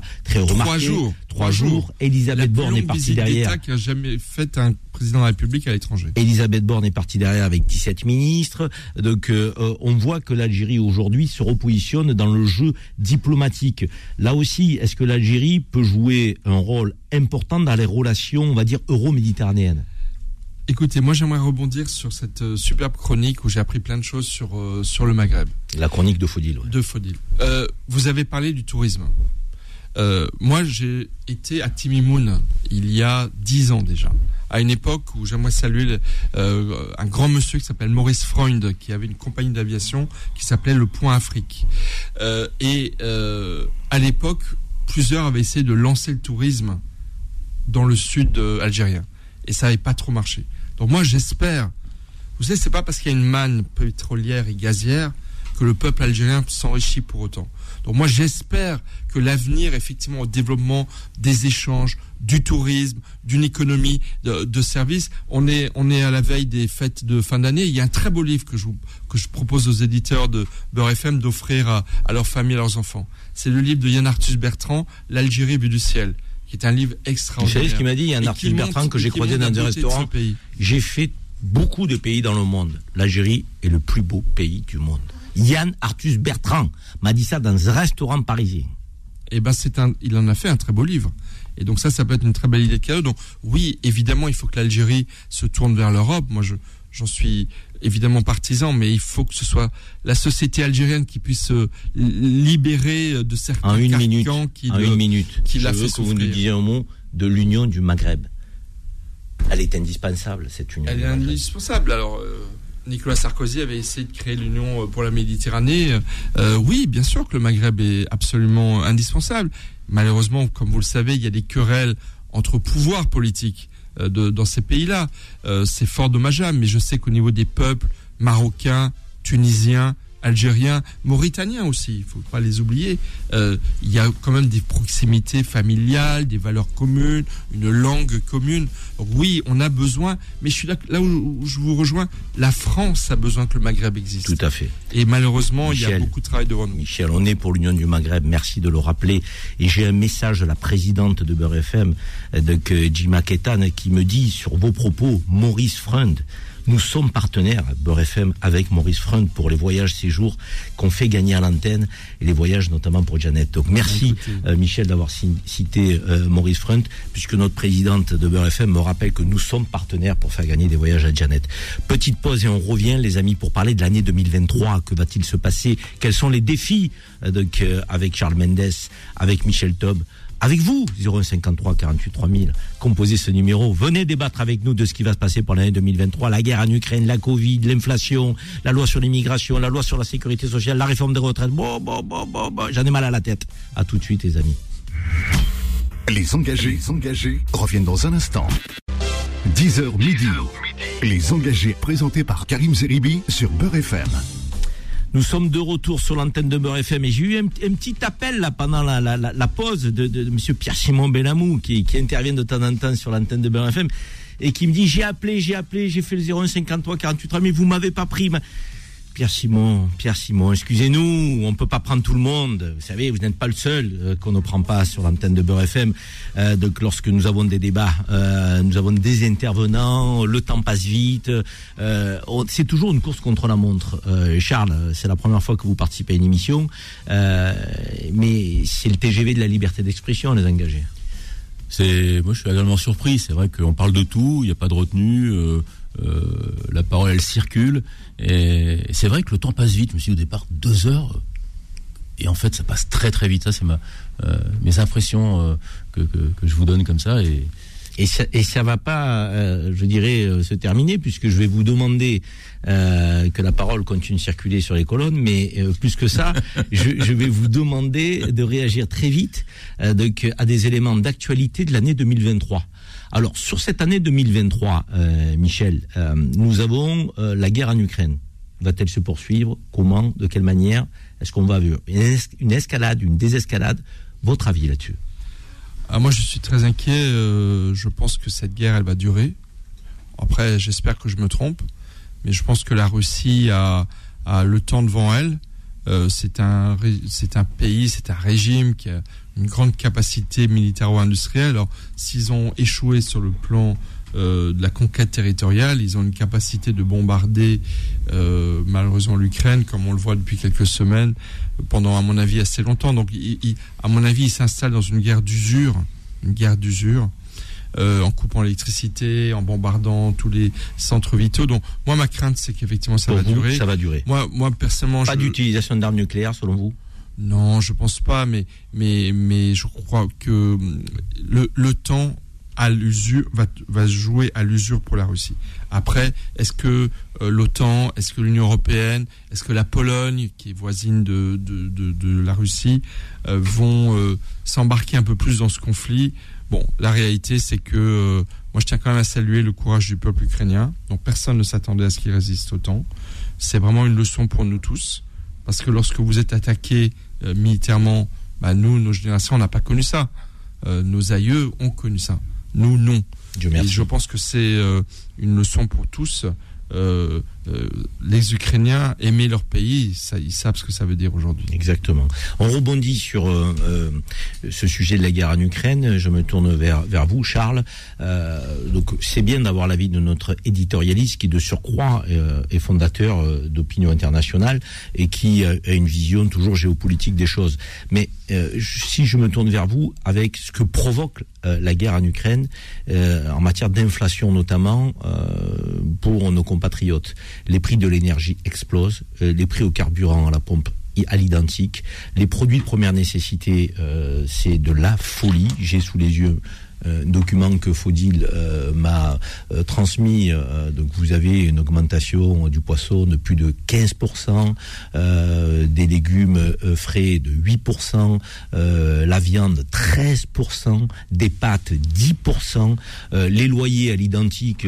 donc si je parle de notre poste qui touche et qui frappe les ménages, Charles Mendes, vous êtes inquiet pour cette année 2023 et le climat social de notre pays, les Français qui travaillent, qui se lèvent le matin, qui bossent n'arrive plus à boucler les fins de mois. Vous avez raison, Karim, de poser la question.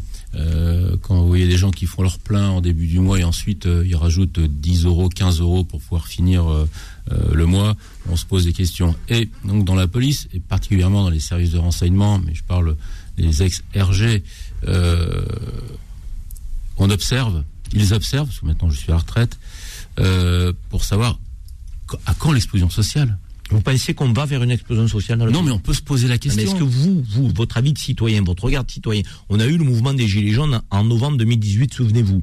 Presque 300 000 personnes dans la rue. Ce mouvement euh, de- qui, qui s'est poursuivi toutes les semaines, toutes les semaines, même s'il n'y avait plus beaucoup de monde, il était un peu larvé. En plus, il était euh, investi par des, des black blocs et autres, euh, donc, alors que les, les, les Gilets jaunes de la première heure, Mm. c'était des gens sincères, Oui. donc authentiques, des, des, des, gens qui travaillaient, qui souffraient. Est-ce que vous craignez que pour cette année 2023, avec ce qui nous attend en termes d'inflation, en termes de réforme des retraites, de réforme de la sécurité sociale, est-ce que vous pensez qu'on on peut avoir une explosion sociale? Type au mouvement des Gilets jaunes, puissance 10, 100 Pour moi, le détonateur, ça va être la réforme des retraites. Et les syndicats vont se mobiliser. D'ailleurs, ils- lancent des avertissements euh, euh, quasiment tous les jours. Euh, Ils prévoient déjà en janvier des mobilisations. Et c'est vrai que euh, aller faire travailler les gens jusqu'à 65 ans, il va y avoir un sacré déclic qui va certainement être le détonateur pour le reste. Lou, sur la réforme de retraite, je crois que le président a reporté ça début janvier. Oui, euh, tout à fait, Karim. Elisabeth Borne était censée dévoiler ce fameux texte euh, ce jeudi 15 décembre, mais finalement, il sera dévoilé le 10 janvier 2023 pour une adoption du texte en Conseil des ministres fin janvier et une entrée en vigueur à l'été 2023. Michel, Lou nous indique qu'on débute l'année 2023, 10 janvier, avec cette réforme de retraite. Est-ce qu'elle est explosive selon vous? Ou est-ce qu'elle est inéluctable et les Français vont comprendre qu'il faut la faire? Euh, je pense qu'elle est explosive, mais qu'il faut quand même pas oublier deux choses. La première, c'est que je pense beaucoup de Français sont d'accord avec cette réforme. Dans pensez tous sont prêts à travailler plus longtemps Mais dans tous les pays européens équivalents, vous avez un allongement de la durée du travail lié à l'allongement de l'espérance de vie en bonne santé. Donc, c'est pas une réforme qui est absurde. Il y a aussi eu dans le système, il y a dans le système actuel de grandes inégalités avec les régimes spéciaux où vous avez des professions qui se retrouvent avec des avantages énormes par rapport à d'autres qui, qui ne les ont pas. Donc ça, c'est la première chose. Et puis la deuxième chose, c'est que je pense que les syndicats, les syndicats, se sont beaucoup décrédibilisés ces derniers temps. Parce que je suis désolé, lorsque vous avez quelques cégétistes qui bloquent le pays, euh, les raffineries de pétrole, qui mettent, euh, qui, qui font couper, qui font couper l'électricité pour 120 000 de nos concitoyens qui n'ont pas d'électricité parce qu'il y a des querelles entre syndicats. C'est quand même pas la faute de la CGT, la situation sociale Non, mais du pays. Non, Michel, non, mais faire que je du dis- diable, mais quand oui, même. mais si vous voulez, si l'explosion sociale, elle aura lieu si la mobilisation de certains, euh, l'élite du prolétariat, n'est-ce pas, les syndicats, entraîne l'adhésion du- des citoyens. Vous savez ça, que les plus avis, grands pas- mouvements, avis, Michel, ça, c'est ne sont gagné. plus ceux qui sont initiés par les syndicats aujourd'hui. Les syndicats vrai. sont des suiveurs. C'est vrai. Mais, Malheureusement, mais- mais- malheureusement. mais, voilà. Mais, mais ceci dit, donc, donc moi je suis partagé. Je pense que les Français sont exaspérés. Je pense aussi que euh, les chiffres que vous avez donnés tout à l'heure, moi j'arrête pas de le dire, c'est déma- c'est pas démagogique, c'est pas du populisme, mais j'arrête pas de dire que les chiffres officiels qui nous sont donnés sur l'inflation sont très en dessous de la réalité. On dit qu'elle est à 6,2. Vous pensez qu'elle Ah, est il y a largement au-delà plus, mais enfin, vous et moi, on va faire nos courses. Bien sûr. Vous et moi, on achète. Vous et moi, on voit bien le, les prix des produits, sans parler de la pénurie qu'il y a. Enfin, de manque de médicaments dans les pharmacies. Il y a plus de moutarde depuis maintenant quatre mois dans les. Enfin, il y a plein d'exemples comme ça. Donc, si vous voulez, la situation, elle est vraiment beaucoup plus grave que ce que le gouvernement, dans une forme de euh, méthode couée, euh, essaye de nous faire croire. Et donc, cette exaspération, elle peut aussi être effectivement un, un facteur de, euh, de, de déclenchement d'une explosion sociale. Ce que nous dit Michel sur la réforme de retraite en nous disant que les Français seraient prêts éventuellement à travailler plus longtemps parce que ils, veulent peut-être euh, sauver notre système par répartition et ils se disent que ça passe par là vu que notre système euh, c'est celui qui euh, amène à, à- à travailler le moins longtemps si on le compare à d'autres pays européens. Mais vous pensez pour autant que les questions sensibles de, de pénibilité sont prises en compte par le gouvernement ou, ou ils balayent ça un peu d'un revers de main Parce que la vraie question c'est travailler plus longtemps, d'accord. Mais si c'est pour vivre un ou deux ans de sa retraite et mourir derrière parce qu'on a travaillé dur euh, en tant que maçon, en tant que, que euh, je dirais dans le BTP ou dans des métiers euh, euh, de, à difficulté physique euh, ou même psychique, euh, mentale, je pense aux fonctionnaires de police par exemple. Voilà, vous avez été un fonctionnaire de police. Il part à quel âge un fonctionnaire de police aujourd'hui? Alors, justement, j'allais rebondir sur ce qu'a dit Michel. C'est un régime spécial. C'est un régime spécial, mais il faut bien expliquer ce que c'est que le régime spécial. Euh, C'est pas des privilèges. Le régime spécial, c'est partir avant. Euh, un policier peut partir à 57 ans. Euh, alors effectivement, euh, on pourrait dire que c'est un avantage là où les gens partent à 62 ans. Mais Sans décote à 57, sans décote, bah, il n'y a pas de décote, ça, ça dépend quand avec que sa retraite pleine. Bah, il y a une décote, euh, partez, euh, il y a un calcul qui est fait, mais avec 75%, c'est le cas général. Pour Euh, ceux qui nous écoutent, la décote, c'est pouvoir partir à la retraite avec une retraite qui est quand même, à un moment donné, euh, un peu pénalisée par le manque d'années euh, que vous auriez pu faire en plus. Donc là, à 57 ans, ils partent avec une retraite normale, on va dire. Normal. Alors, je vais faire vite un, un retour en arrière. Le, le- le statut spécial dans la police, par exemple, c'est 47. On décide de, de leur mettre un statut spécial aux policiers parce que les CRS marseillais, ceux issus de la résistance, se mettaient en grève tout le temps et tapaient pas assez sur euh, sur les ouvriers. Je vous la fais courte. Et donc, à l'époque, boum, on dit 47 statut spécial.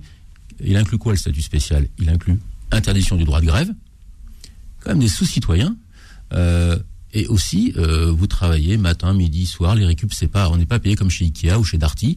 Euh, faut voir les, les heures de nuit, euh, les, les week-ends, etc. Donc, On vous rappelle faites, qu'il y avait eu 20 millions d'heures supplémentaires qui n'étaient pas payées dans la rang de la police nationale il y a encore quelques mois. donc, vous avez donc ce statut spécial, ça englobe tout ça.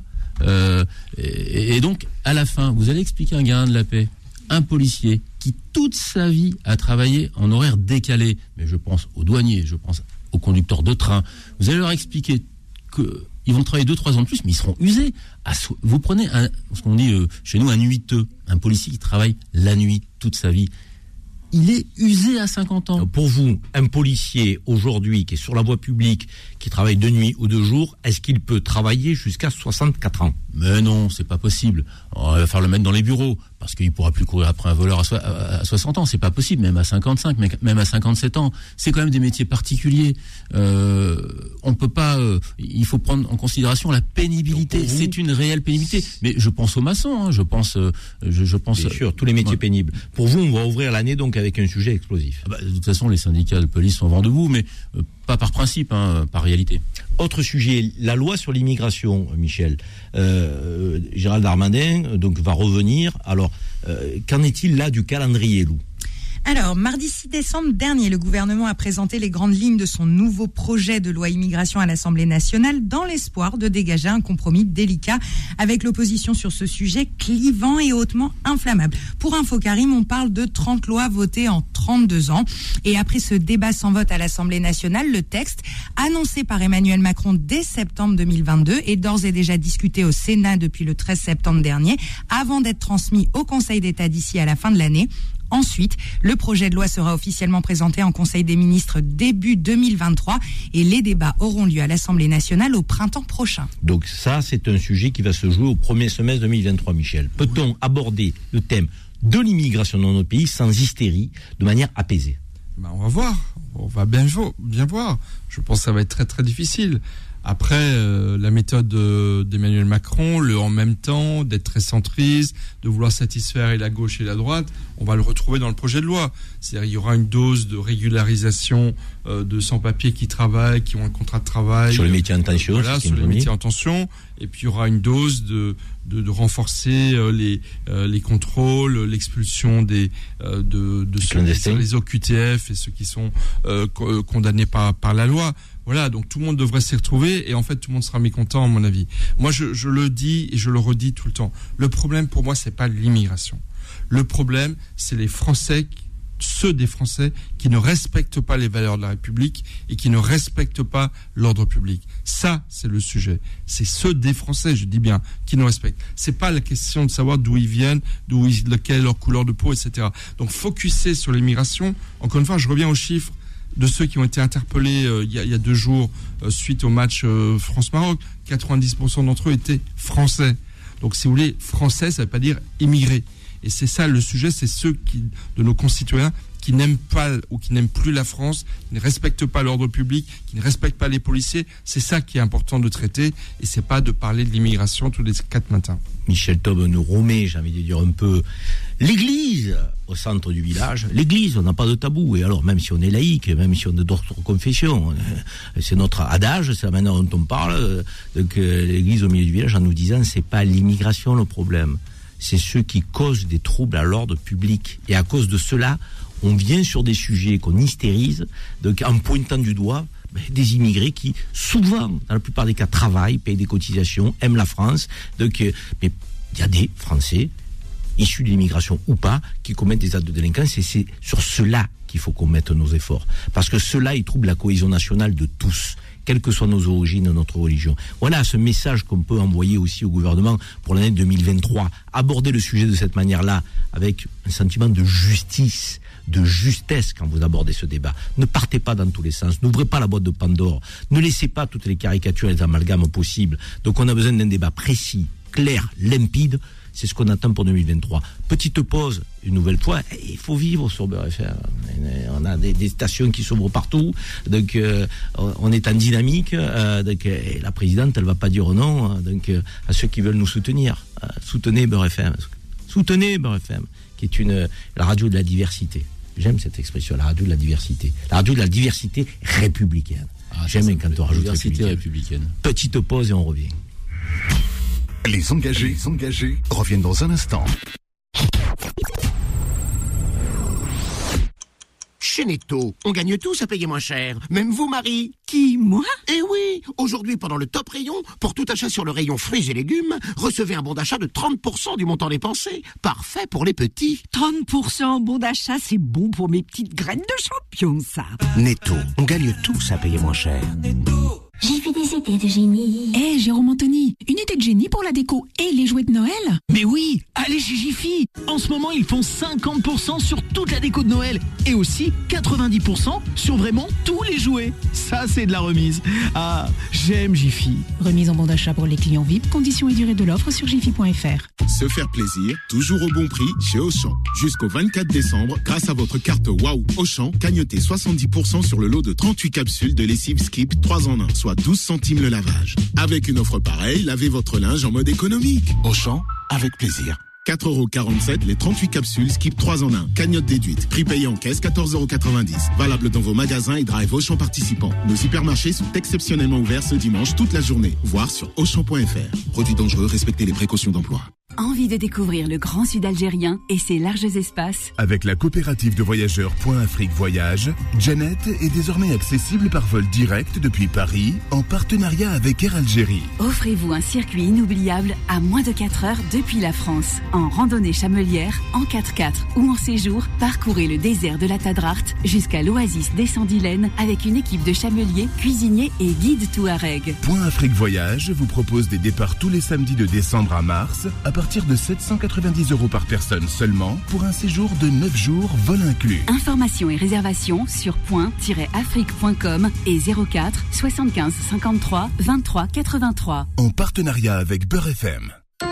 Carrefour. Si je vous dis que pour un Noël extra à prix ordinaire, pour l'achat d'une bûche aux deux chocolats surgelés Carrefour Extra au prix exceptionnel de 6,59€, vous bénéficiez en plus de 10% de remise créditée sur votre carte Carrefour. Et c'est valable sur tous les produits Carrefour du catalogue festif. Et c'est jusqu'au 24 décembre chez Carrefour, Carrefour Market et leur drive. Carrefour. On a tous droit au meilleur. 425 grammes, soit 15,51€ le kilo, détail sur carrefour.fr. Pour votre santé, bougez plus. Carrefour, meilleure chaîne de magasins de l'année, catégorie marque distributeur. Et si vous vous offriez une escapade en Algérie pour découvrir le sud et ses grands espaces Air Algérie lance Paris Janet par vol direct tous les samedis au départ de Charles de Gaulle à partir de 645 euros, bagages inclus. Rendez-vous vite sur airalgérie.dz ou dans votre agence de voyage la plus proche. Tarifs soumis à conditions, sous réserve de disponibilité. Air Algérie, voyager, explorer, s'émerveiller. Air Algérie est partenaire du tourisme en Algérie.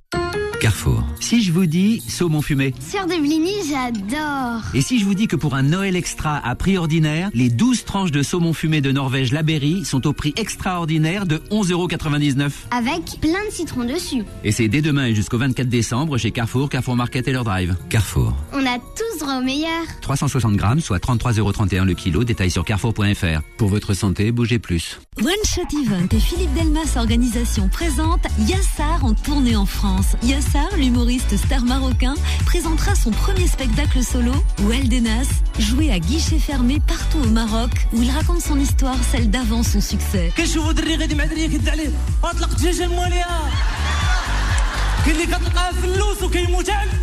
Il sera le 29 décembre à Lyon, à la Bourse du Travail, le 3 février au Zénith de Montpellier et le 29 avril au Casino de Paris. Première tournée en France de Yassar du 29 décembre 2022 au 29 avril 2023. Réservation Fnac et réseau habituel en partenariat avec Beurre FM. Illicado, c'est LA carte cadeau multi-enseigne. Illicado, pour être sûr d'offrir ce qu'il faut. Illicado pour ceux qui s'y prennent maintenant et ceux qui attendent le dernier moment. Illicado pour l'attente Margot, votre ado et tous les Roberto, les Hugo aussi, les Léo, Caro.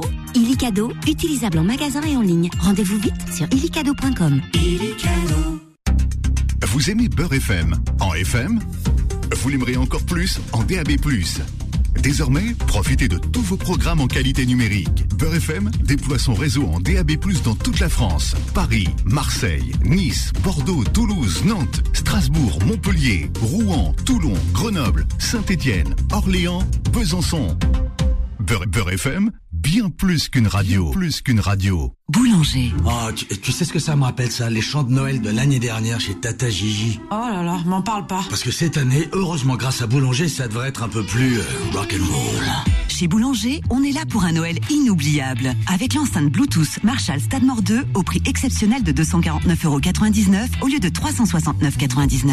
Et jusqu'au 31 janvier, c'est satisfait ou échangé. Boulanger, si bien ensemble. Jusqu'au 31 décembre, 2 centimes d'éco-participation. Magasin ouvert ce dimanche. Conditions boulanger.com. Intersport, motivation 125, Noël à moins 50%. Ça y est, les cadeaux de Noël, c'est réglé. Ouais, enfin, il reste encore ton frère et ma mère. Bah, des Nike pour Léo, une polaire à moins 50% pour Annick. Sérieux? T'économises sur le cadeau de ma mère? Oh, ça va, on le dira pas. Va falloir acheter mon silence. Ok, je note. Une polaire en plus. Avec Intersport, tout le monde sera gâté pour Noël. Du 13 au 18 décembre, votre deuxième produit Nike est à moins 50%. Intersport, le sport, la plus belle des rencontres. Élu meilleur magasin de sport de l'année. Conditions services et magasins participants sur intersport.fr. Histoire d'or présente un Noël en or. Ces boucles d'oreilles Ouais. Cette bague peut-être Mhm. Ah, et puis ce collier aussi Waouh, tu brilles de mille feux. Tu vas vraiment voler la vedette au sapin. Pour les fêtes, faites-vous plaisir et illuminez vos proches. Découvrez tous nos bijoux dans nos 350 magasins et sur histoiredor.com. Histoire d'or, votre histoire en bijoux. Un message de Léo d'Antibes. En cette fin d'année, je réaménage enfin ma salle de bain. Des bons plans? Et comment Léo? Fonce chez Castorama découvrir les meubles de salle de bain Calao, des meubles vasques, des lave-mains, des rangements. En plus, en ce moment, tu as une remise de 20% sur toute la gamme. Et fabriqué en France, s'il vous plaît.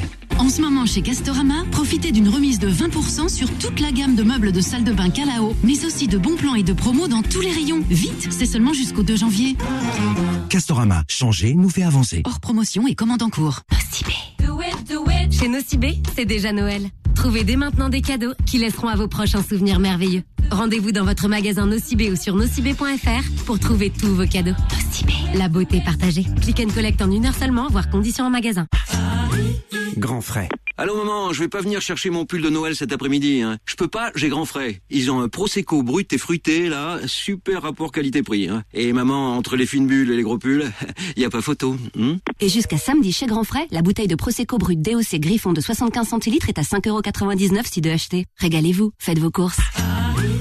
Grand frais Le meilleur marché. Soit 11,99€ le lot de 2, soit 7,99€ le litre. L'abus d'alcool est dangereux pour la santé, à consommer avec modération. –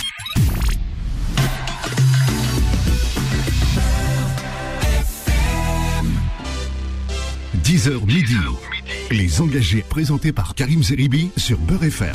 On est de retour dans les engagés, les amis, pour euh, les six dernières minutes de notre match de ce vendredi sur Beurre FM. 100 ans additionnel mon cher Charles, mon cher Michel. Donc, je vais tout de suite vous demander de terminer l'émission de manière positive. C'est un souhait que nous avons avec l'équipe qui m'entoure, Zora, Fodi, Le Loup. On veut toujours terminer de manière positive. Jusqu'à il n'y a pas longtemps encore, on faisait la personnalité de la semaine. C'est un parcours issu de la diversité dont on parle pas, le parcours des invisibles, et on, mettait une femme ou un homme à l'honneur pour montrer que dans, la société française, ben, ces femmes et ces hommes issus d'immigration trouvent leur place à des postes importants ou pas, et donc sont fiers de, pouvoir être français. Là, on a une nouvelle rubrique que je lance et dont je vais vous demander effectivement de la nourrir. C'est la rubrique. Le coup de cœur de la semaine le coup de cœur de la semaine. C'est une note positive. Alors Charles, ton coup de cœur de la semaine, on demande à nos invités de partager avec euh, nos auditeurs un coup de cœur littéraire, cinématographique, euh, euh, quel qu'il soit, de, personnalité. Quel est ton coup de cœur cette semaine? Votre coup de cœur, Charles. Ouais, Karim, ça va être un, coup de cœur rétro. J'espère que Michel, j'en suis sûr, aura un coup de cœur très actuel. hier, j'ai écouté une chanson de Jacques Brel sur le merveilleux album, l'album bleu, c'était Pourquoi ont-ils tué Jaurès? Euh, Demandez-vous, belle jeunesse, le temps de l'ombre d'un soupir, le temps de l'ombre d'un désir, pourquoi ont-ils tué Jaurès? Je mets ça pour deux choses. La retraite, effectivement, euh, ils étaient euh, ils étaient vieux avant que d'être.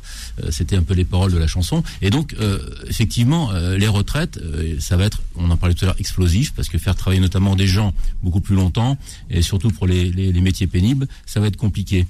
Et surtout, et surtout, j'ai envie de dire, engagez-vous, engagez-vous il y a des partis politiques en France, euh, républicains, de la gauche vers la droite, il faut exclure tout ce qui est extrême.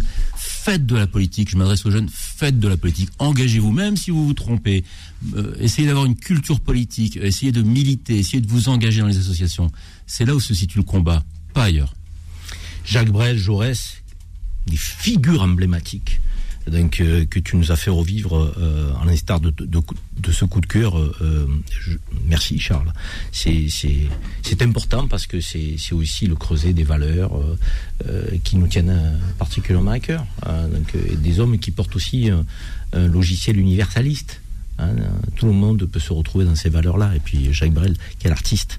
Alors, il nous a parlé d'un coup de cœur plus actuel potentiellement peut-être. Est-ce que vous êtes mis d'accord ou pas tous les deux Alors là, vraiment d'abord, moi j'adore Jacques Brel. Je crois que c'est mon chanteur préféré, donc je suis super content d'entendre son nom prononcé sur Beurre FM. Donc moi je vais être beaucoup moins sexy que, que vous, mais je voulais saluer le fait que l'Union européenne a décidé hier, après un an et demi de négociations, enfin c'est rentré dans, dans, le droit. Euh, les grandes compagnies euh, du numérique, euh, Google, Facebook et les autres, vont enfin payer 15% d'impôts sur le bénéfice. C'était un combat qui a mené Emmanuel Macron, il faut vraiment le, le, saluer, et ça a enfin été coulé dans le marbre, j'ai envie de dire. Mais alors il faudra quand même attendre encore un an, parce que ça ne sera opérationnel que le 1er janvier 2024. Mais bon, enfin c'est fait. Donc c'est quand même un peu de justice. C'est une plateforme qui échappait à l'impôt jusqu'à présent. Exactement. Et là, ils vont devoir payer 15% sur les bénéfices. Bon, qu'est-ce que ça a été dur à obtenir? Qu'est-ce que ça a été lent? Mais bon, c'est quand même une mesure importante. On en avait beaucoup parlé à l'époque. Donc euh, là, c'est un peu passé sous les radars. Donc c'est quand même pour moi euh, la bonne nouvelle de la semaine. Il est à combien l'impôt sur les sociétés en moyenne au niveau européen? 15% euh, je pense qu'il est même un petit peu au-dessus. Donc, à mon avis, il ne paye pas autant d'impôts mm. que payent des, des, SARL et des petites entreprises comme nous, on peut en gérer. Donc, c'est encore loin d'être l'équité euh, fiscale. Mais c'est un premier pas voilà, que, mais c'est déjà un pas que vous saluez, dans, dans, le bras de fer euh, qu'il y a avec les, les géants du, du, numérique. Il reste beaucoup à faire pour vis-à-vis d'eux, mais, mais moi, je suis pour leur démantèlement, pour tout vous dire. Il y a, il y a beaucoup d'Américains qui sont pour le démantèlement de Google, Facebook et les autres, parce que c'est de tels mastodontes euh, qu'il commence à avoir un pouvoir totalement euh, excessif. Quand vous voyez un Elon Musk euh, qui, dont ah on ne peut pas être totalement sûr de, de la fiabilité intellectuelle, j'ai envie de dire. Voilà. Mais bon, ça c'est encore une, une, autre histoire. Donc plus de régulation, plus d'équité, plus de justice euh, entre les entreprises classiques lambda et ces géants du numérique. C'était le coup de cœur de, de Michel avec l'Union européenne qui semble un peu se réveiller. On va suivre ça de près. Donc une mesure qui devrait rentrer en vigueur en 2024. Lou, ton coup de cœur de la semaine à toi. Alors moi, Karim, il est un peu moins politique euh, cette fois-ci ce coup de cœur, mais il est surtout très humain. J'avais envie de vous parler de l'association qui s'appelle T'as un ami. Qu'est-ce que c'est que cette association? Cette association, ce but, c'est de considérer la solitude et d'accompagner les personnes dans le besoin en créant des binômes d'amitié. Une personne isolée, homme, femme, enfant, quel que soit son âge, son handicap ou sa situation, avec un ou une amie bénévole. Le but étant d'organiser des rencontres et des moments pour venir faire la lecture, discuter, jouer, faire des sorties ou des accompagnements pour des visites culturelles. Les interventions peuvent se faire en maison de retraite, à l'hôpital, en clinique, dans tout établissement social ou même au domicile de la personne. Je vous ai donc parlé de cette association, Karim, car on connaît tous une personne isolée où on a déjà tous connu ce sentiment de solitude. Et dans ces temps un petit peu compliqués, eh ben, la bienveillance, le partage et l'altruisme, ça restera toujours les valeurs de base. Donc, allez voir le travail de cette association www.ta1 en chiffre, un ami.fr et sur leurs réseaux sociaux pour devenir bénévole ou même faire un don. Merci Lou. C'est vrai qu'il y a des associations, l'autre Johnson qui fait un travail remarquable, exceptionnel, qui tire, je veux dire, euh, aussi euh, donc euh, l'humanité vers le haut, que ce soit des ONG, que ce soit des associations plus locales, le retisse le lien social. Donc c'est fondamentalement mon petit coup de cœur, c'est pour un joueur de foot, puisque on est à l'ère de la Coupe du Monde, c'est Cristiano Ronaldo, qui a terminé sa carrière en pleurs avec le Portugal qui s'est fait éliminer, ce fabuleux joueur qui pendant presque 20 ans a tenu le haut du pavé du plus haut niveau mondial de football, de Cristiano Ronaldo qui, est un joueur fantastique, exceptionnel et qui me donne l'impression, même si je ne le connais pas, d'être un homme de cœur parce qu'il a beaucoup d'engagement lui aussi pour des causes humanitaires. Euh, donc euh, voilà, j'ai, j'ai, coup de chapeau à sa carrière et je pense qu'il aurait J'aurais aimé qu'il mérite, euh, qu'il termine avec une, une fin plus positive. Alors on va terminer cette émission, les amis, mais on peut pas ne, ne, ne- ne pas la, la, la- terminer euh, avec une pensée pour, pour cette famille qui a été touchée euh, donc, euh, par, par les incendies. Euh, donc euh, 10 morts, 5 enfants. Euh, donc euh, voilà, je vous propose d'avoir une, une pensée collective pour, pour ces familles et pour les, les habitants de Vaux-en-Velin euh, sur le son de Jacques Brel. Euh, donc euh, qu'évoquait euh, Charles Mendes. Bonne euh, fin de semaine, bon week-end à vous. Euh, Excusez-moi, mais si je mets pas beaucoup d'énergie dans la voix pour terminer cette émission, c'est c'est parce que le thème est sensible. Bon week-end, à la semaine prochaine, les amis. Au les cœurs. Oui, notre monsieur, oui, notre bon maître, pourquoi ont-ils Jaurès Pourquoi ont-ils tué Jaurès On ne peut pas dire qu'ils furent esclaves de là dire qu'ils ont vécu. Lorsque l'on part aussi vaincu, c'est dur de sortir de l'enclave. Et pourtant, l'espoir fleurissait dans les rêves qui montaient aux yeux des quelques ceux qui refusaient de ramper jusqu'à la vieillesse. Retrouvez les engagés tous les vendredis de 10h à midi et en podcast sur beurrefm.net et. L'appli Beurrefm.